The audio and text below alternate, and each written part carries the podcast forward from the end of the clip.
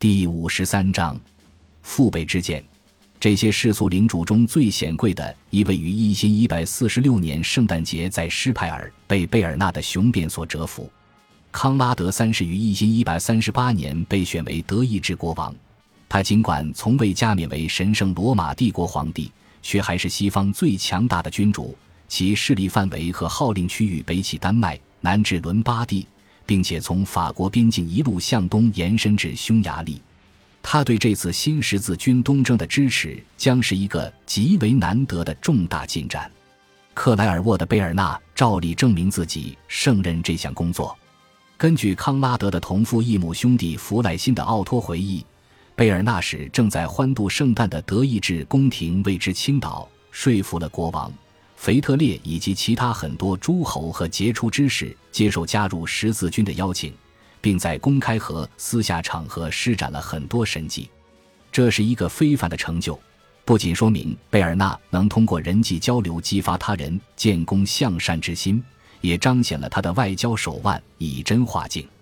德意志政治的党派之争由来已久，愈演愈烈。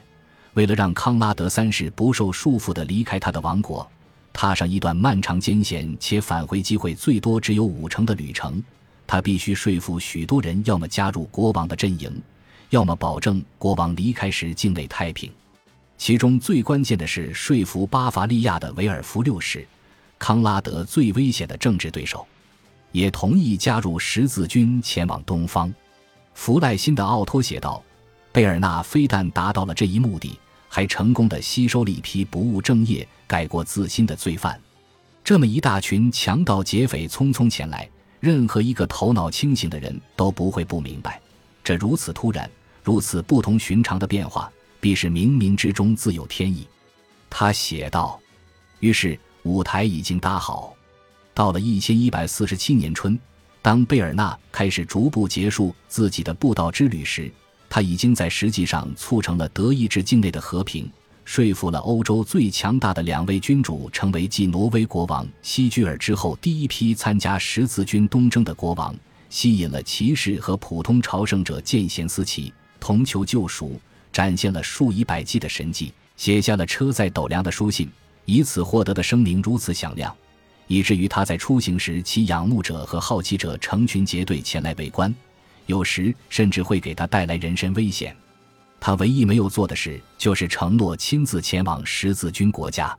贝尔纳一直认为，对他而言，耶路撒冷就在克莱尔沃。当然，由于他那纤瘦且有意削弱的身体，他很可能无法在前往东方的旅途中活下去。尽管他在一生中付出了大量时间和精力为十字军东征奔走疾呼，却终将不会近距离一睹异教徒究竟。然而，其他人将会如此。一因一百四十七年复活节，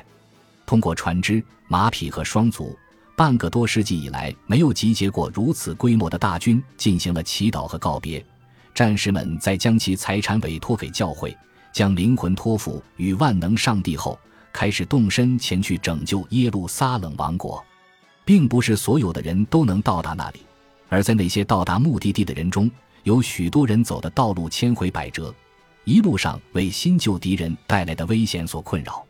当他们终于抵达东方后，发现那里的情形与他们所想象的大相径庭。尽管如此，半个世纪后，追随第一代先烈脚步的第二次十字军东征已然成真。此时，距埃德萨陷落已经过去了两年半的时间。